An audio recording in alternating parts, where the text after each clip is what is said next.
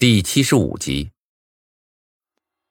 我深吸了一口气，将手上的血迹仔细的擦到他的脸上，认真的说道：“下一次，记得别说‘黄皮猴子’这个词儿，不然这把刀刺的不是手，而是脑袋了，听懂了吗？”他连连点头，眼中有着说不出的惊恐。我满意的对他点了点头，然后一把抄起了柜台后面一根粗大的棒球棍。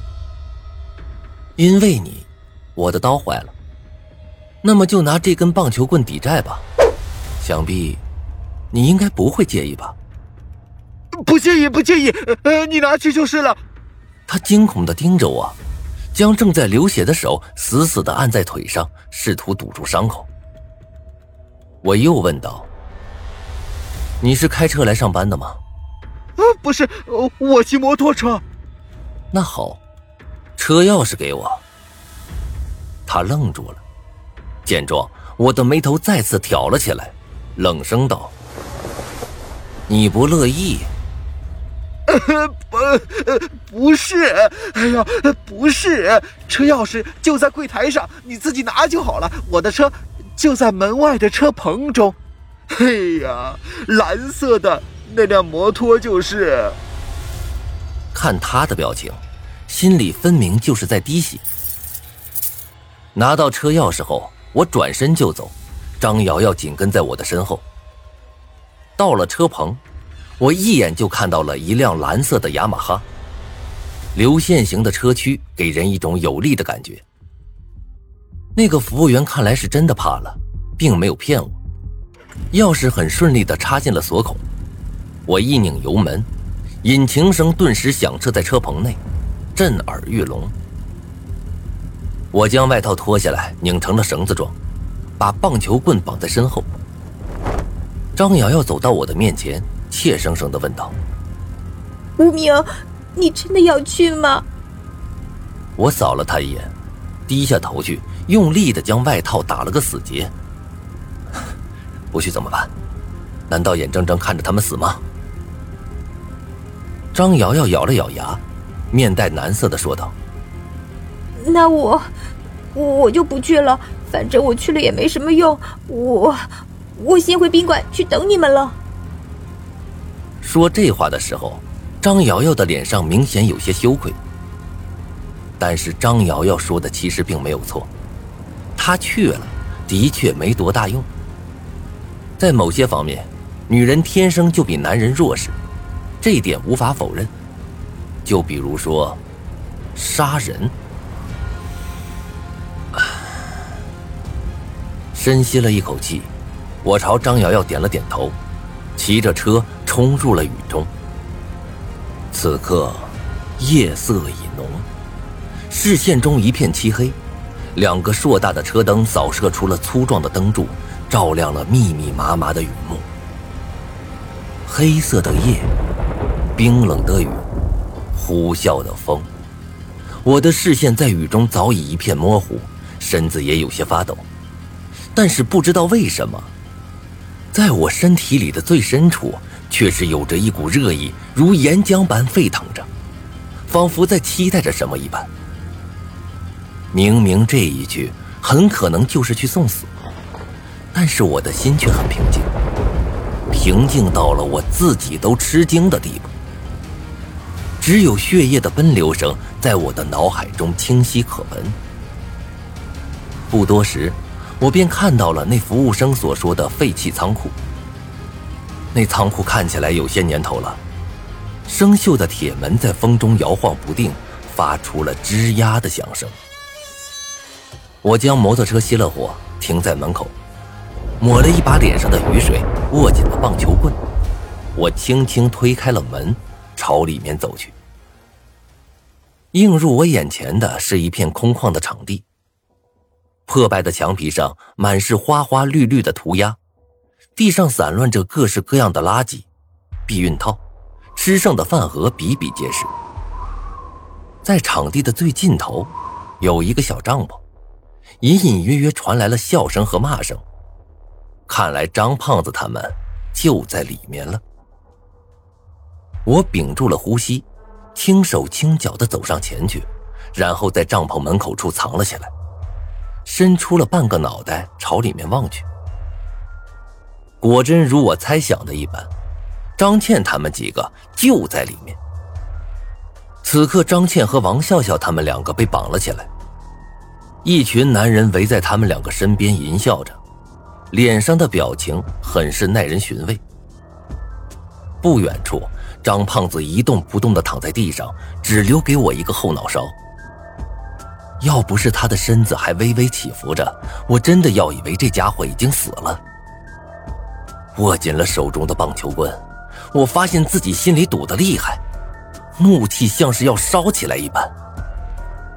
就在这个时候，我看见一个黑人蹲下身子，挑起了张倩的脸，兴奋的喊道：“老大，这妞可真漂亮，比起我们之前，嘿嘿强了不止一点。”一个金发年轻人也在啧啧称奇，伸出手。轻轻摸着张倩的脸，赞叹道：“你说，如果这次她怀了我们的孩子，那孩子生下来会是什么颜色呢？”“嘿嘿，可能是白色，也可能是黑色，但是肯定不会是黄色。”一阵狂笑声，张倩的眼中明显露出了几分绝望。但是她却丝毫没有示软，而是狠狠的说道：“你们等着吧，你们这些人迟早会遭报应的。”那个金发的杰克闻言大笑，朝地上吐了口唾沫，不屑的说道：“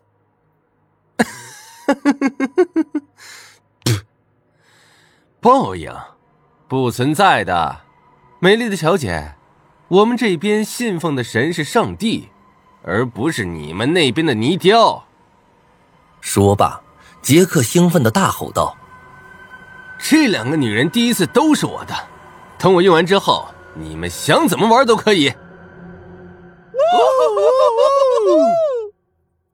又是一阵欢呼。我站在帐篷外，冷冷的注视着他们，冷静的可怕。直接这么莽撞的冲进去，救人恐怕是不可能的。他们有五个人，而且手上还有刀。现在而言，唯一的方法就是将他们引出来，逐个击破。眼看着杰克的手就要碰到张倩了，我后退了一步，重重的咳嗽了一声。帐篷内，杰克疑惑的声音传了过来：“怎么回事？有人进来了？”“不会的，老大，谁不知道这里是我们的地盘？他们不会自讨没趣的。”就在这个时候，我又重重咳嗽了一声。好事被打扰，杰克瞬间有些恼了，怒道：“艾比，你出去看看到底是哪个不长眼的混蛋进来了，把他给我扔出去。”好。一阵低沉的男声，脚步声响了起来。我站在帐篷门口，高高举起了棒球棍。脚步声越来越近了，然后一个大块头的黑影从帐篷内走了出来。就是现在！